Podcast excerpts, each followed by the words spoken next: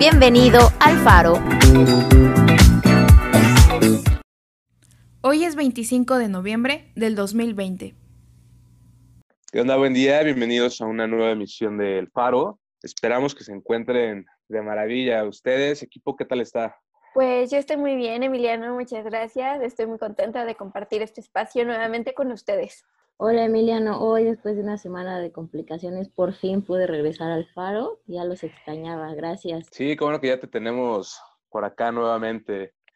Iker, Sara, ¿qué tal? ¿Qué tal el frío de estos días? Hola, ¿qué tal? Muy buenos días. Sí, un frío muy pesadito, un frío con un sentimiento eh, de, de, que ya se acercan las festividades decembrinas y que también el frío viene con todo. Hola, ¿qué tal, Emil? La verdad es que está haciendo frío, pero a pesar de todo, eh, me gusta otra vez estar de nuevo con ustedes. Bien, qué bueno. Yo particularmente adoro el frío, pero bueno, vamos a darle a una región eh, que, no, que no vive tanto frío como nosotros en este momento.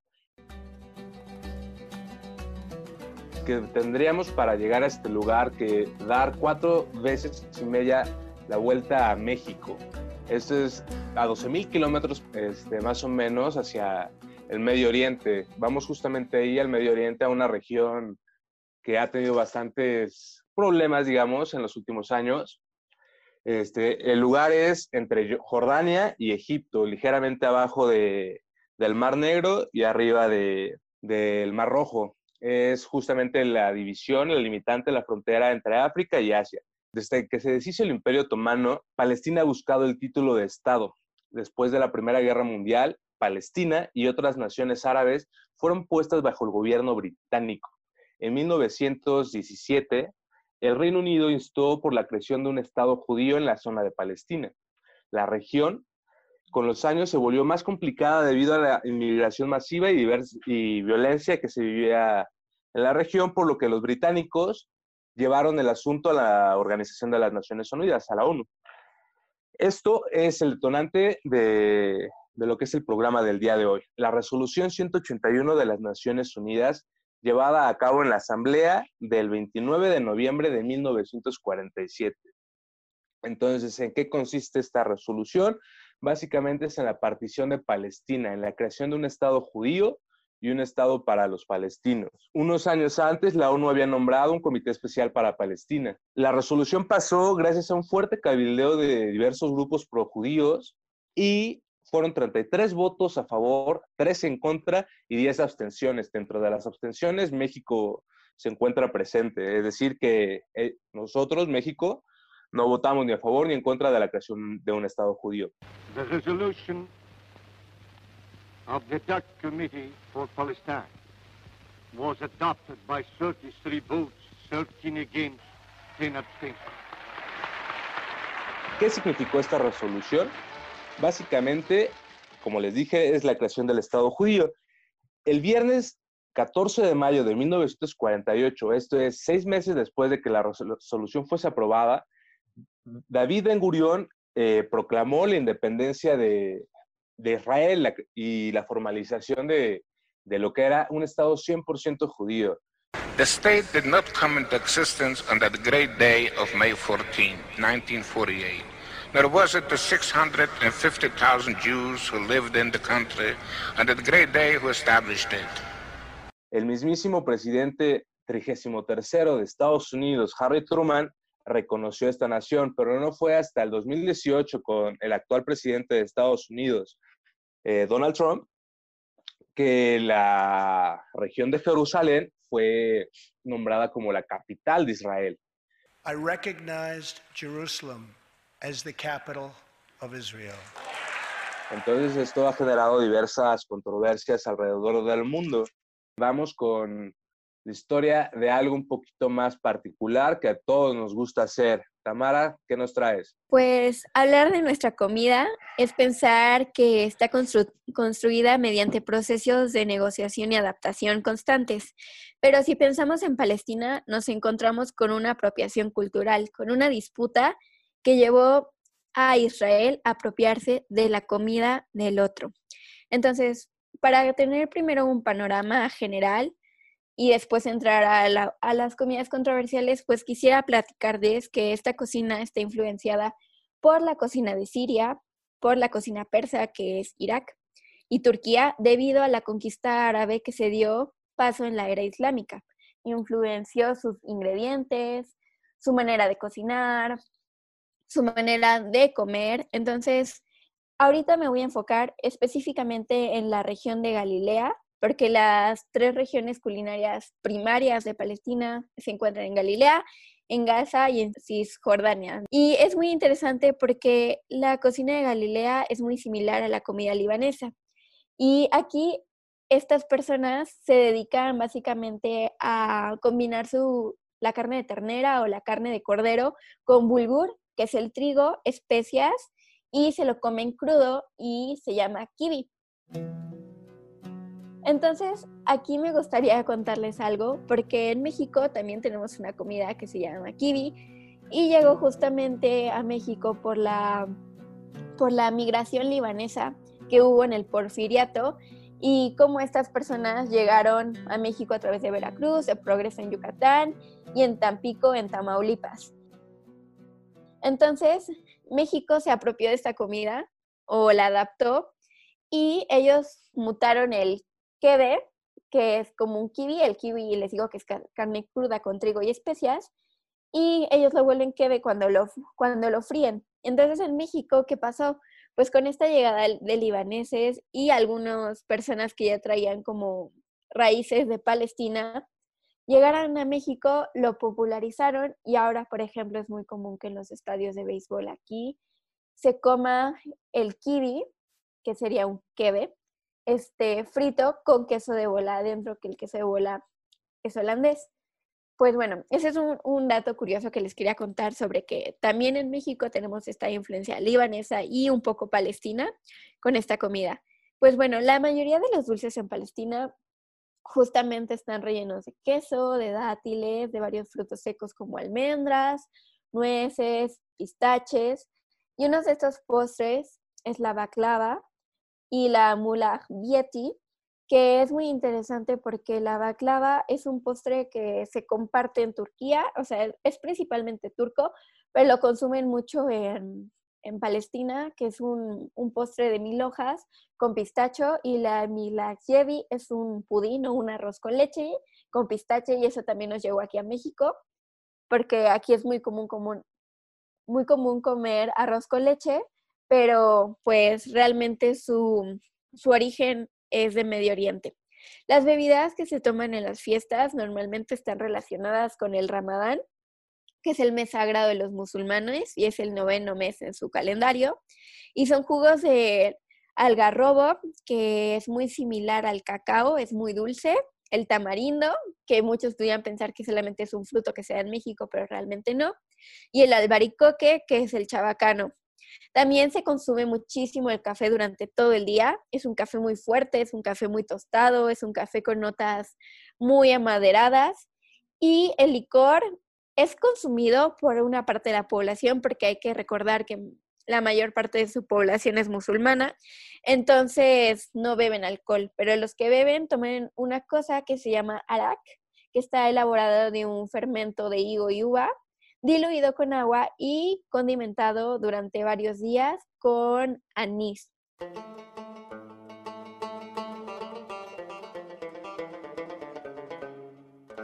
Otra bebida que también es muy bien aceptada por los mexicanos y que tiene su origen en Medio Oriente, no necesariamente en Palestina, pero Palestina también la consume mucho y la produce mucho, es la cerveza.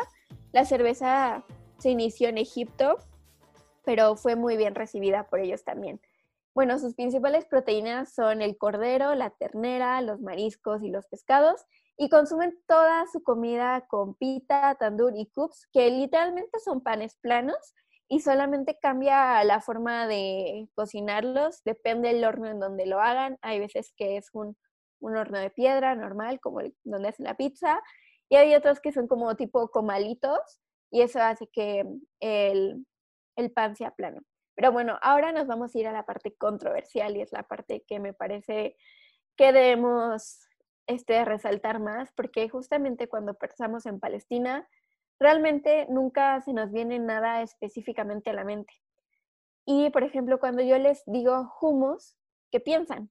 Pues yo justamente pienso en el aderezo, bueno, no sé cómo se le podría decir, pero justo este, esta pasta que se hace a base de garbanzo, de aceite de oliva y otros condimentos que yo la verdad la primera vez que lo probé, este, ni siquiera sabía cómo se llamaba, pero pues me acuerdo que, que lo llegué a comer mucho esa primera vez justamente por el sabor. Y bueno, también tuve oportunidad de igual comerlo como en restaurantes y la verdad es de que a mí me gusta, que claro, no es algo para, para todos los estómagos porque sí es algo condimentado, pero yo creo que tiene un gran sabor y a mí me gusta justo pues acompañarlo con el pampita. Así es, así se come, Sara. Y cuando pensamos en hummus, la mayoría de las veces pensamos en comida árabe, pensamos en, sobre todo en Israel.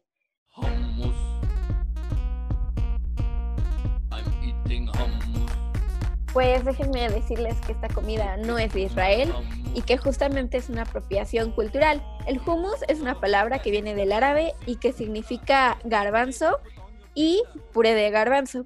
Este puré se hace con garbanzos hervidos que luego son machacados y mezclados con jugo de limón, tajina, que es una pasta de ajonjolí, y aceite de oliva. Se sazona con ajo, sal y pimienta y algunas veces para que no se oxide se le pone aceite de oliva y una pizca de paprika.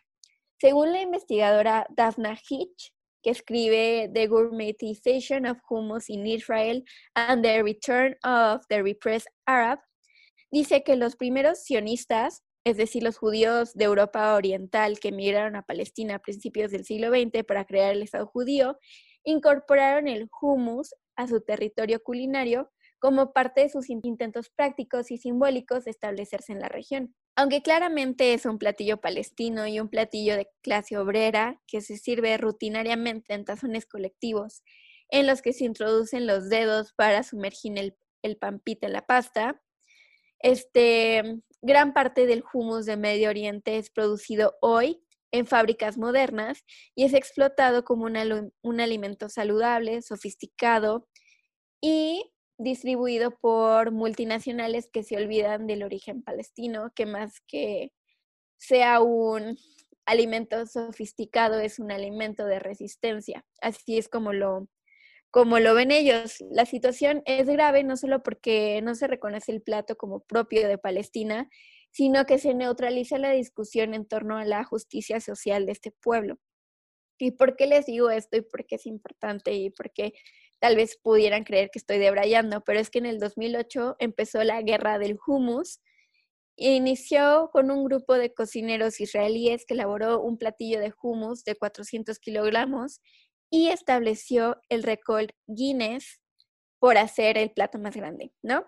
Pero esto fue importante porque se vio como una afrenta a la cultura de Palestina y ahí es cuando la industria, las multinacionales, vieron su oportunidad de arrebatar un platillo y volverlo como un emblema de Israel, volverlo una comida de moda y dejar de lado qué significaba para ese pueblo el hummus.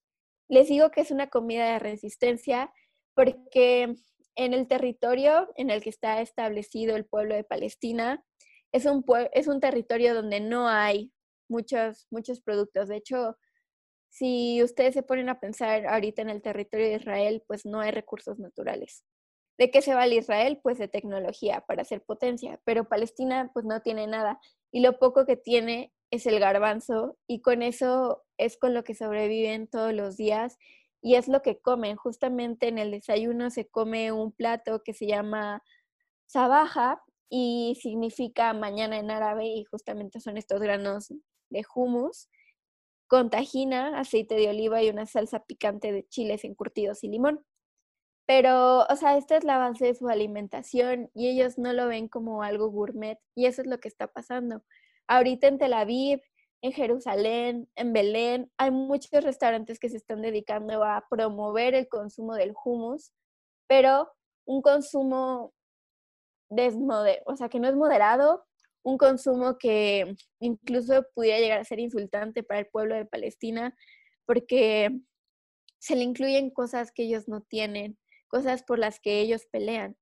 No, bueno, yo pensaría que a lo mejor este el aceite de oliva también es un recurso que escasea, pero yo creo que eh, pues me parece muy interesante porque pues yo nunca había sabido de la guerra del humus y justamente el hecho de saber que esto pues es un plato de un símbolo de resistencia pues me parece muy muy interesante y el hecho de que pues sea un alimento a base de garbanzo no quiere decir que no tenga proteína, porque de hecho eh, este tipo de, grupo de alimentos que se le dice eh, las leguminosas, frijoles, garbanzo, todo esto pues pertenece a un grupo donde está principalmente basada en la alimentación vegana. Sí, justamente creo que es considerado de los alimentos como más importantes para, para aquellos que están dejando de comer carne porque dicen que, que puede sustituir las proteínas animales. Digo, yo no creo, pero pues, no podemos negar que es un alimento bastante, bastante rico nutricionalmente hablando, ¿no? Esto es un dato a resaltar, pero es que solamente la apropiación del humus no va al sector de la comida. Estuve ahí buscando varias cosas sobre el hummus Incluso se ha hecho una industria musical en torno al hummus, se han hecho raps, se han hecho piezas instrumentales, pero es curioso porque cuando ves los videos no hay ninguna representación de Palestina. Todo son personas sionistas, son personas que practican el judaísmo. Entonces es interesante hasta dónde llegó este punto de apropiación cultural, de que, o sea, no solamente es desplazar a un pueblo de un territorio, es quitarle todo lo que constituye su cultura para desaparecerlos. Y no es que yo esté al lado de Palestina y que yo esté en contra de Israel, porque al final del día son pueblos que compartieron territorio.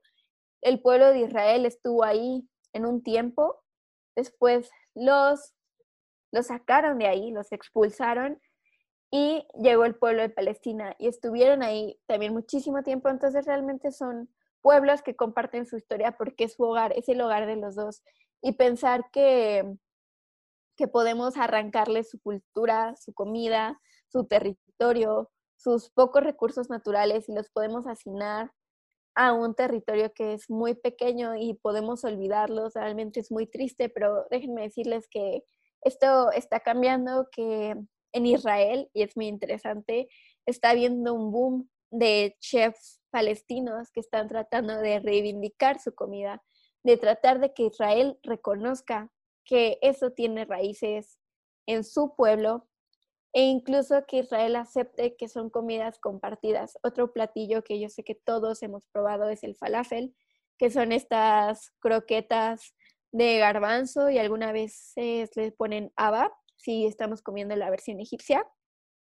Y esas croquetas se fríen y también se comen con tajina y se pueden meter en una shawarma o en un doner kebab o, no sé, en un durum, por ejemplo. Me parece curioso, o sea, yo no tenía ni idea que Israel estaba dándole este, dándole lugar a, a Palestina, no tenía, no me pasaba por la cabeza de que fuese posible porque todo lo que leo y lo que me han contado es que la, de lo que hablas de la apropiación cultural israelí es bastante fuerte y sigue siendo, hasta donde yo tenía entendido, sigue siendo vigente al día de hoy. Es un poco vigente en el sentido de que hay algunas personas que todavía son muy conservadoras y que no quieren este, reconocerlo, pero sí hay un esfuerzo un poco velado del gobierno de decir, ok, pues si nos hemos pasado, pues vamos a dejarles este espacio para que ellos puedan expresarse y justamente hay un festival de comida palestina en Israel cada año y cada vez que estén comiendo comida árabe me gustaría que quitaran esa idea de que solamente es de Israel y pensaran que es una colectividad, que la comida de Medio Oriente se comparte con Egipto, se comparte con Israel, con Palestina, se comparte con Arabia Saudita.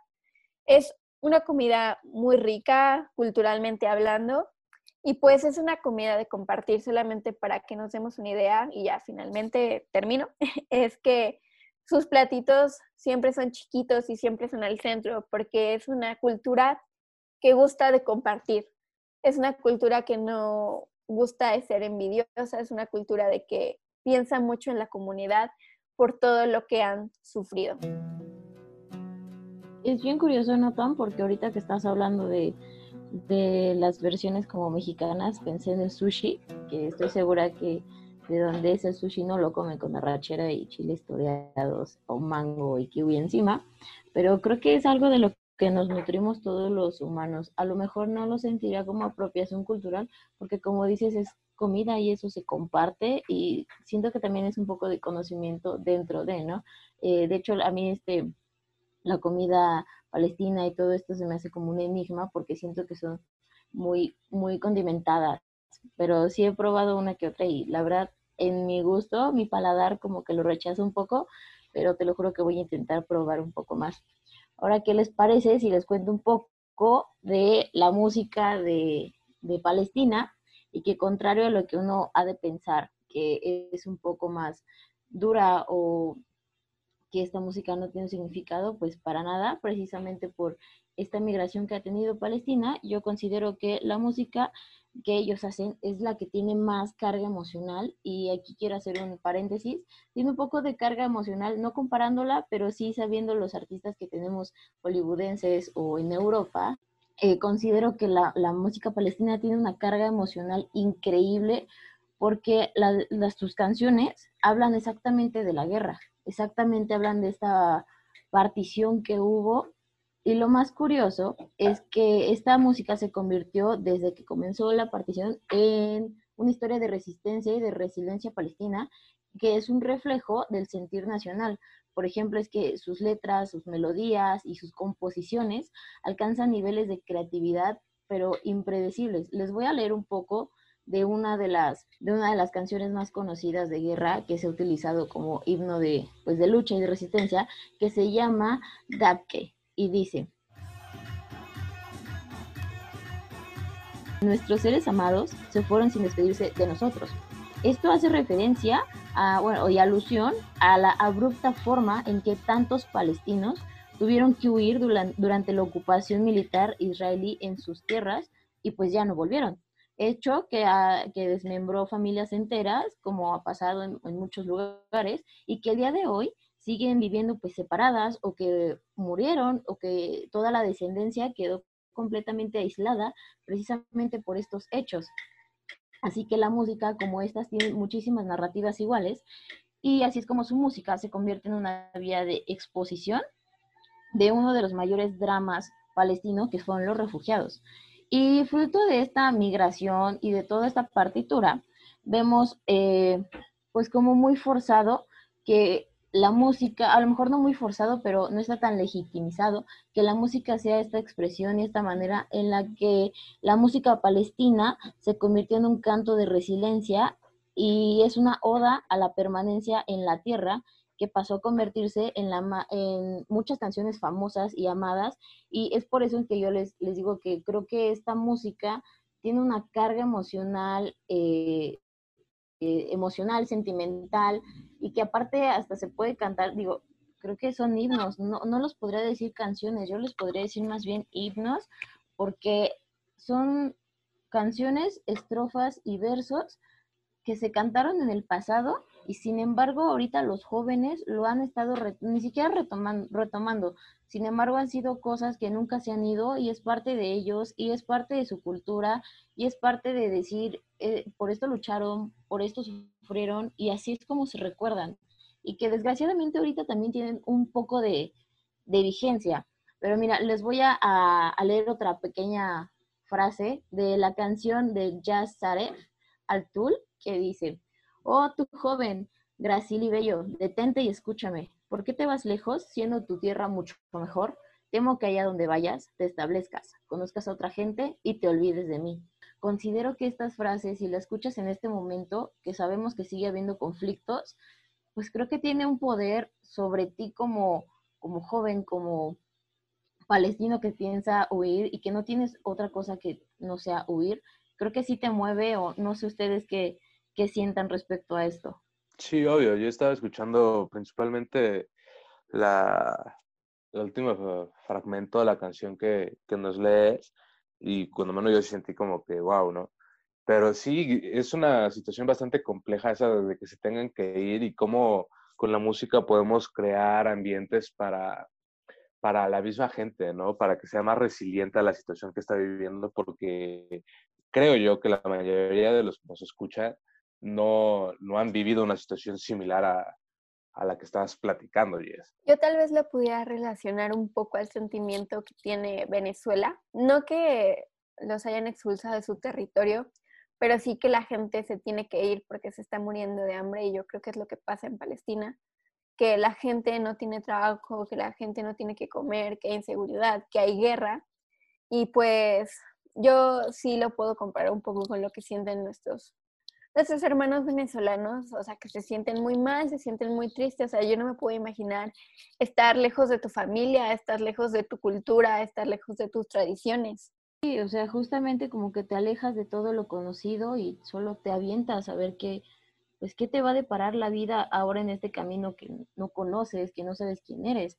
Entonces, a mí me parece que la música palestina si bien no la consumimos, es porque hay un bloque cultural impuesto por eso, nuestro vecino, pero creo que son conflictos que afectan completamente a la cultura, en este caso a la música, porque si nosotros tuviéramos un poco de conciencia de qué es lo que dicen estas letras, a lo mejor no lo consumiríamos diario porque somos muy lejanos eh, geográficamente hablando, y tal vez por eso el interés es diferente, es como con la música española o con la música alemana, que somos un poco más ajenos, pero si nos diéramos a la tarea de saber qué es lo que dicen estas letras, yo creo que eh, Palestina tendría un poco más de respeto, Palestina sería tratado como debe ser tratado y entenderíamos la lucha que tienen. Y esto se lo menciono porque precisamente yo estaba buscando las canciones para venir a hablarles de ellas y la verdad es que si las buscas en Spotify, una plataforma mundial eh, de música donde todos estamos en Spotify, digo todos porque nosotros ya estamos también, ¿cómo es posible que no encuentres al exponente de rap eh, palestino más importante del último siglo? Me refiero a Mohamed Rajada, al que le empezaron a llamar el Eminem palestino, pero se hace con, bueno, su nombre artístico es D-Art, o sea, Dynamic Rapper, y junto con él tres amigos más conforman un grupo palestino que se llama eh, Palestinian Rappers DR. Entonces, si ustedes lo buscan en Spotify, no va a aparecer. Si ustedes lo buscan en YouTube, no va a aparecer. Y adivinen por qué. Porque eh, ellos mismos tienen esta conciencia de que como el rap nació eh, como una forma de lucha negra, de por sí ya tiene una carga bastante poderosa, decir que fue de lucha negra. Entonces, que ellos lo estén ocupando para su lucha, pues es como eh, el doble tope, el doble bloqueo para ellos. Así que él tiene un, verso muy importante que igual dice de esta manera. Te hablo desde un libro pasado de moda, cuenta la triste historia de un pueblo que nunca cederá. Mirando en mi libro, esto es lo que encuentro. Página 47, el plan de la partición. Página 48, ríos de lágrimas. Página 67, la guerra de los seis días. Eh, el rapero lo que está haciendo es mencionar la historia de Palestina. en el 47 la resolución, en el 48 fue la creación de Israel formalmente por Ben Gurión en el 67 fue la guerra de los seis días, entonces me parece interesantísimo que lo maneje de esta forma. Que está contándote la historia y tú ni siquiera te estás dando cuenta, pero está contándote como los hechos, tal cual. Sí, justo. Entonces, eso me parece increíble, o sea, nunca se me hubiera ocurrido, la verdad, escribir algo así o cantar algo así. Así que yo les dejo de tarea que hay que investigarlo, hay que escucharlo y hay que darle un poco de fuerza a este a este chavo que nos está contando una historia que nadie sabía y que lo está contando de una manera increíble.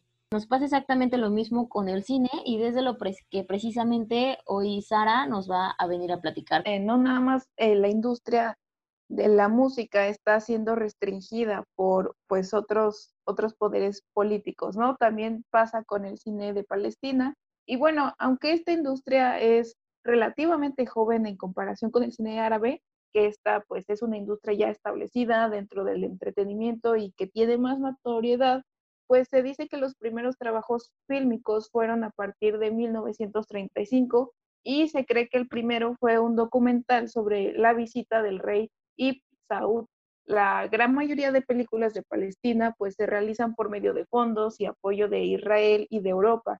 No todas las películas hechas en Palestina son grabadas en el idioma árabe, ya que también algunas son grabadas en el idioma inglés, francés y hebreo, y yo creo que pues se entiende, ¿no? Que por los diversos conflictos sociales que ha pasado pues el país, eh, apenas si hay recursos para la cultura, para el arte, para el cine precisamente, y bueno, no por eso quiere decir que nosotros eh, estemos desanimados o pensemos que no hay nada bueno de qué sacar de Palestina, pero pues justamente esta es una buena oportunidad para hablarles de dos películas que han destacado justamente por este, esta iniciativa de mostrar la realidad que se estaba viviendo en el país. Y bueno, una de ellas es Crónica de una desaparición, una película de drama de 1996 dirigida y escrita por el mismo director palestino Elias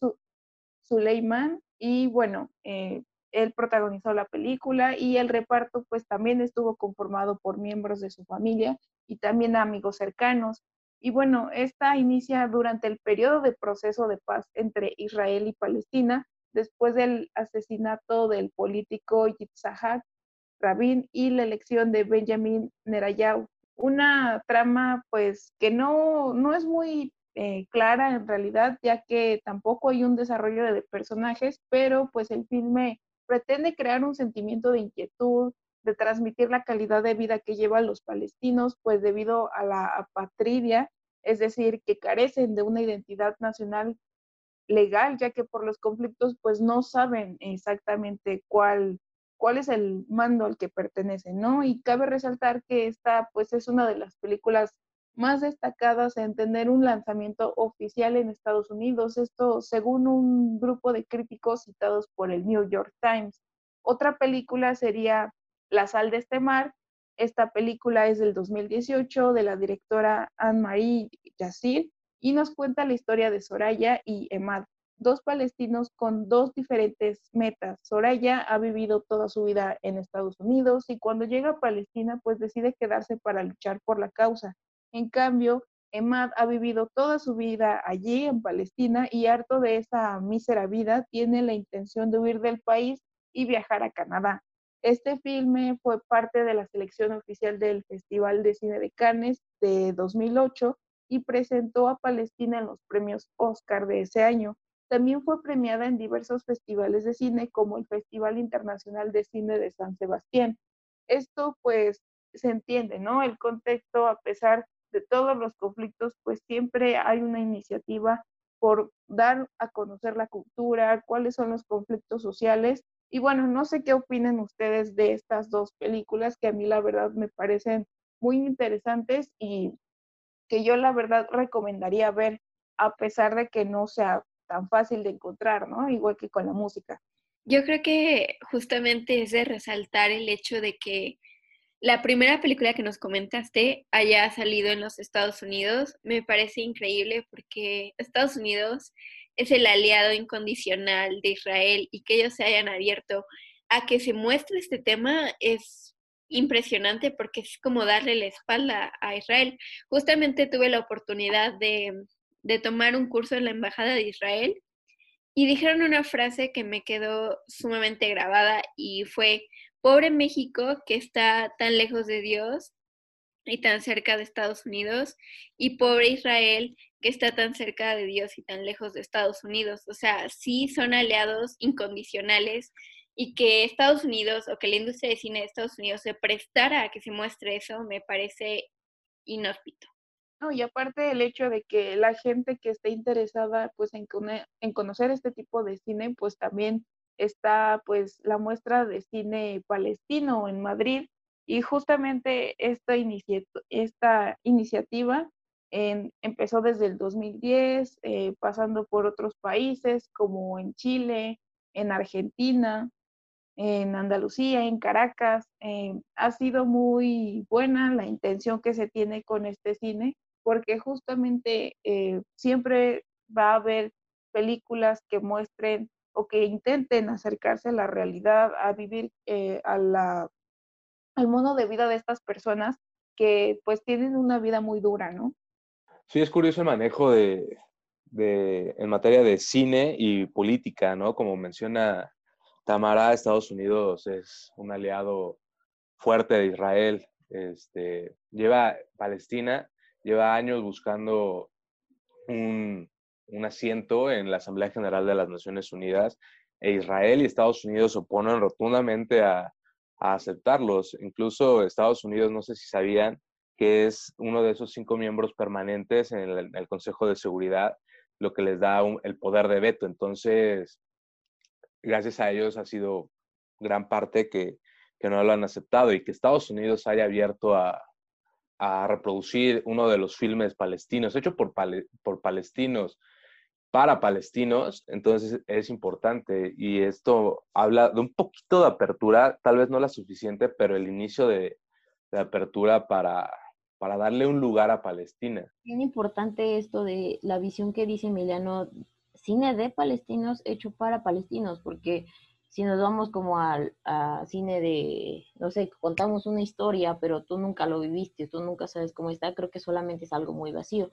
Y esta apertura que se tiene para que ellos mismos cuenten las historias, a lo mejor se necesita de, hablemos de capital, pero que tú lo hagas y que tú sepas eh, explicarlo a cómo pasaron las cosas o como tu historia te lo está marcando, creo que me parece algo impresionante. Exactamente. Y bueno, no nada más estamos hablando de ámbitos como pues la comida, la música y el cine. También hay un sector muy importante, yo considero que también está pues muy olvidado, que es justamente la parte del deporte. Eh, hablar de Palestina, su, relación con el fútbol, su relación con, con esta lucha de tantos años de ideología, de territorio, es hablar también de, de, un espacio que se fue creando a través de muchas guerras, de muchas voces, de, de, muchos gritos de gol que se fueron perdiendo y que también fueron ganando nuevos espacios, propician lo que hoy conocemos como el fútbol eh, en Palestina, en suelo palestino. Y bueno, hay que, hay que remontar el tiempo atrás, vámonos unos años para atrás, porque el fútbol, como les dije, acompañó al pueblo palestino en la historia y en el tiempo. Los primeros registros en el fútbol datan del final del siglo XIX y esto fue porque las escuelas que estaban eh, apenas eh, comenzando sus actividades daron poner en contexto el deporte como una eh, oportunidad de crecimiento personal, como una oportunidad en la cual también podrías plasmar la cultura, el habla, las tradiciones y, la forma en la que ven el mundo eh, en, el, en el Medio Oriente. Sin embargo, la popularidad del deporte fue plasmada después de la Primera Guerra Mundial. Ya en mm, por allá del año de 1920, cuando el territorio estaba controlado por, por Inglaterra, el afecto por patear la pelota, por patear el balón, se fue haciendo más y más popular dentro del territorio. Eh, al igual que el cricket y que el tenis, el fútbol fue constituyendo una vía de acceso para que los atletas eh, y a hombres y mujeres palestinos practicaran el deporte y más en específico en la ciudad de Jerusalén, en el Club Deportivo de la misma ciudad, fue el primer club que se instaura directamente para practicar fútbol, en específico fútbol. Los ingleses, los denominados padres del fútbol, como se les conoce mundialmente, incluso, incluso tenían equipos representativos de las Fuerzas Armadas, de la Naval, de la Fuerza Aérea y de la Policía por la cual cuando tenían tiempos libres después de estar en sus actividades bélicas, de las trincheras, de las armas y de la guerra, podían darse un espacio para patear la, pelota y para gritar gol. Y el patear la, pelota siempre cargó con la resistencia del mundo árabe a la cultura occidental y de hecho fue una de las razones por la cual eh, el reconocimiento palestino ah, en el término internacional, en el plano internacional, se ve todavía apenas con una reciente creación de la historia como lo conocemos, eh, la, Asociación de Fútbol de Palestina actualmente. Fue hasta los ingleses comenzaron a eh, empapar de la cultura inglesa, de la cultura británica, eh, algo muy significativo para ellos, como les dije, fue el fútbol. Entonces, fue a finales de, lo, de, de, 1920 y principios de 1930, cuando el fútbol, además del box, que eran los dos deportes más populares en, en aquellas tierras, se afianza, se afianza y como les dije, se empiezan la eh, distribución y la creación de nuevos espacios deportivos y sobre todo de clubes deportivos. Ya dejamos las instituciones un poco al lado y se empiezan a crear eh, las instituciones deportivas tal cual. Las instituciones académicas se quedan a un lado y comienzan las instituciones deportivas plenamente. Fue en 1926 cuando se crea la Federación Deportiva eh, de, la Palestina Árabe. Y esto permitió que 25 instituciones, eh, tanto educativas, pero sobre todo deportivas, eh, puedan jugar, y de aquí disculpen mi pronunciación, el Karatul Hadami, como se le conoce al fútbol en el suelo palestino. Y es ahí cuando los conflictos, las diferencias, estas rivalidades pues se trasladan directamente al terreno de juego, se trasladan al rectángulo de fútbol en los 90 minutos, a esos gritos de gol que fueron muchas veces callados por bombas, por armamento y por guerras. Les doy un dato interesante. Cuando se crean estos clubes deportivos que estaban acompañados de distintas ideologías, de distintas posturas, pues obviamente los jugadores del, equipo pues peleaban también por sus ideologías personales, el derecho de tierra, el derecho de, poder tener un estado, una, una región en la cual se puedan asentar su cultura. Y así fue, se trasladó toda esta parte de la ideología, incluso sionista, de esta ideología del mundo árabe, y empezaron las peleas, las... las las creaciones de distintos clubes como el Club Deportivo Islámico que fue creado en 1926 y el Club Ortodoxo de Jaffa en 1927 y que es o eran los clásicos o los derbis como lo conocemos actualmente y que aunque eran eh, instituciones de fondo muy similares, sí había una cierta eh, pues disputa tanto en la parte del fútbol, de la pelota, como en la parte ideológica. Incluso un equipo que sí siguió con las posturas ideológicas muy rígidas en contra del sionismo fue el caso del club Shabab al-Agrab. Presionó y creó una cierta rivalidad con, con equipos de origen ortodoxo y que además este equipo, repito, el club Shabab al-Arab, pues compitió y llegó a varias eh, rondas finales de la competición de, de fútbol. Y bueno, aquí tocamos una parte importantísima que es el sionismo. El sionismo y es un caso completamente... Y es ahí cuando las tentaciones y las tensiones económicas, políticas, sociales, comienzan con la ruptura también dentro del deporte.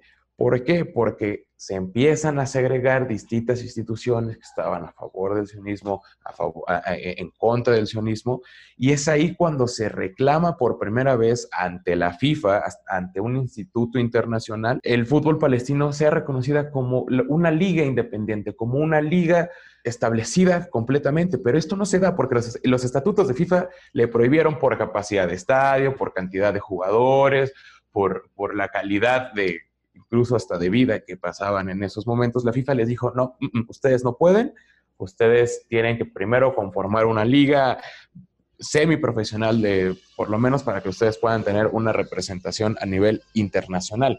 Y fue así cuando Joseph Yekutieli, que era el director del Club Deportivo de Maccabi en 1925, funda eh, la Asociación de Fútbol Palestino.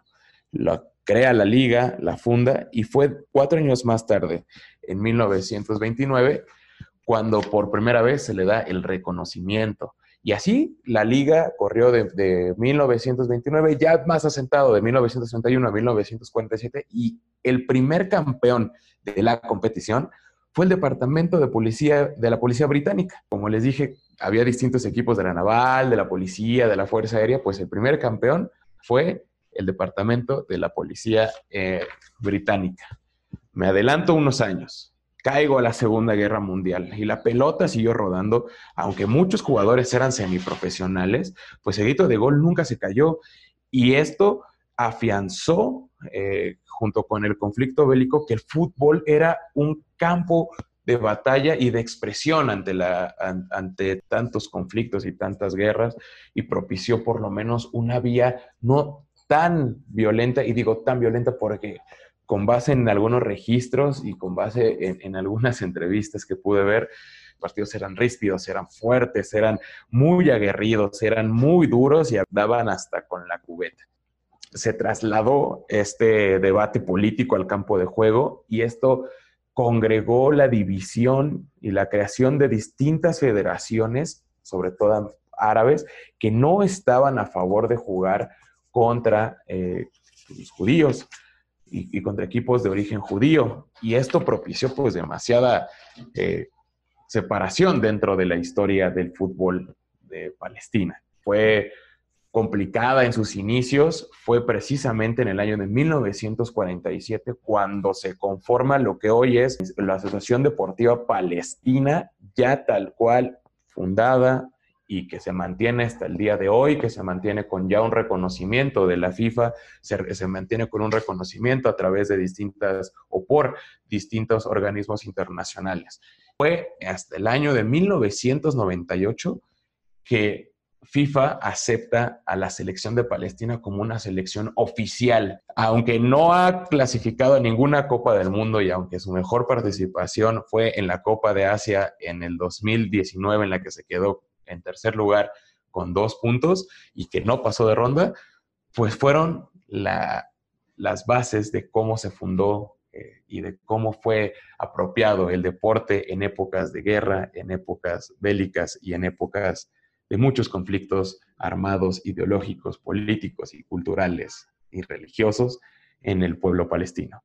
Está curioso este dato, pero en Chile hay un club, hay, un club de fútbol que literal se llama Club de Fútbol Palestino y que hay es para pues para mucho, ah, para, para mucha comunidad dentro de Chile, porque Chile fuera de Medio Oriente es el país con más palestinos a nivel mundial, el segundo país con, con más palestinos a nivel mundial pues creó una identidad y que pues realmente en Chile, la competición chilena es seguida en, Medio Oriente por esta cercanía que hay del club palestino con la gente, porque es el segundo equipo, además de, su selección, es el segundo equipo más seguido y más televisado y más visto en suelo palestino. Qué curioso, ¿no? Que en Chile vean, eh, el, perdón, que en Palestina vean el fútbol chileno por la creación del club de ascendencia palestina. Yo creo que la verdad es que es de admirar porque a mí me da gusto saber que hay países que sí se interesan por este conflicto, que no solamente se quedan neutrales y que sí le dan el lugar a ese pueblo que recibieron. Y pues qué bueno, la verdad es que me parece increíble y voy a seguir a este club para, pues, para también para empaparme un poco más de, su deporte, porque yo realmente pensé que Palestina estaba desdibujada o desaparecida del mundo del deporte. Pues sí parecía un poco, pues, perdida entre estos conflictos, pero el fútbol y, la pelota siempre busca, la número 5, como le dicen en, los argentinos y los uruguayos, pues busca y encuentra la forma de seguir generando las pasiones. ¿Qué fue lo que más les llama la atención de este programa? La curiosidad y el asombro de que cada uno eh, entendimos que Palestina es algo muy rico, culturalmente hablando, gastronómicamente, eh, deportivamente hablando, y que lo veíamos tan lejano y realmente deberemos de tenerlo un poco más cerca y hacer que estas, eh, pues como esta influencia, esta cultura más lejana, como eh, sea un poco más cercana como ahorita la empezamos a tener como con el K-pop y todo esto del anime, que le hemos dado también importancia, creo que Palestina también debería de tenerlo completamente. Yo también considero que eh, el cine es una forma de acercarse, pues de una forma un poco más íntima con la gente que es de allá, para entender cómo ha sido el conflicto, pues social que se vive cada día por esta lucha entre otros mandos políticos. Yo creo que esta es una buena forma para conocer eh, cómo es la vida allá. Yo creo que en mi caso en la comida solamente quiero dejar el mensaje de que no hay que dividir y no hay que, no hay que pensar o maniquear, no son buenos y malos, yo creo que los dos tienen una historia compartida y es el mismo caso de la comida, yo creo que ellos comparten su historia, comparten territorio, comparten ingredientes y se ve reflejado en su comida y más que separarlos, creo que los une. Como lo dice esta Tamara, por eso es bien importante entenderte las razones, el fondo, la motivación de, de, ambos bandos, pues el fútbol y el deporte siempre van a ser una demostración de lo que pasa en el ámbito político, en el ámbito social y en el ámbito cultural. Sí, claro, por la parte de la comida estoy de acuerdo con Tamara, la difusión cultural es más vista hoy día que antes, la apropiación cultural también, y se diga, el querer eliminar o negar la existencia de, del otro es bastante importante y la comida ha sido buen ejemplo para, para mostrar cómo hay algunos estados, países, eh, que desean realizar este tipo de, trabajo, ¿no? Y es de una forma muy ligera, que es únicamente con comida, decir que es mía, y pues bueno, con eso vas eliminando al otro país. La parte de la historia es importante. La comida considero que es un pilar básico para preservar la historia y es una expresión cultural y, de tradición de cada uno. En la parte del entretenimiento, de lo que es el cine y la música, yo creo que son hablando Palestina, de, Palestina particularmente, yo creo que son temas muy poco conocidos, muy poco difundidos, y es cuestión de cada uno de nosotros investigar y hacer lo posible por porque se reproduzca un poco más, ¿no? Este, tener este conocimiento de lo que sucede en ese país, en estos ámbitos, es importante porque como lo discutíamos en programas anteriores, eh, lo que es el cine es una forma que, bastante digerible de conocer la historia de, de, algún, de alguna región en particular. Y pues como comenta Iker, la, conocer nuestra historia es importante y pues bueno, eh, Palestina fue un país que estuvo al mando de los británicos por, por un par de décadas. Pues así es, yo nada más les digo Dilhana Wishba, que significa disfruten su comida en árabe. Y pues nos vemos en la siguiente emisión. Esperamos que les haya gustado, que hayan aprendido y que se hayan sensibilizado con este pueblo. Gracias, Tamara. Nos vemos en la siguiente emisión. Cuídense, hasta la próxima. Bye. Gracias por sintonizarnos. Adiós.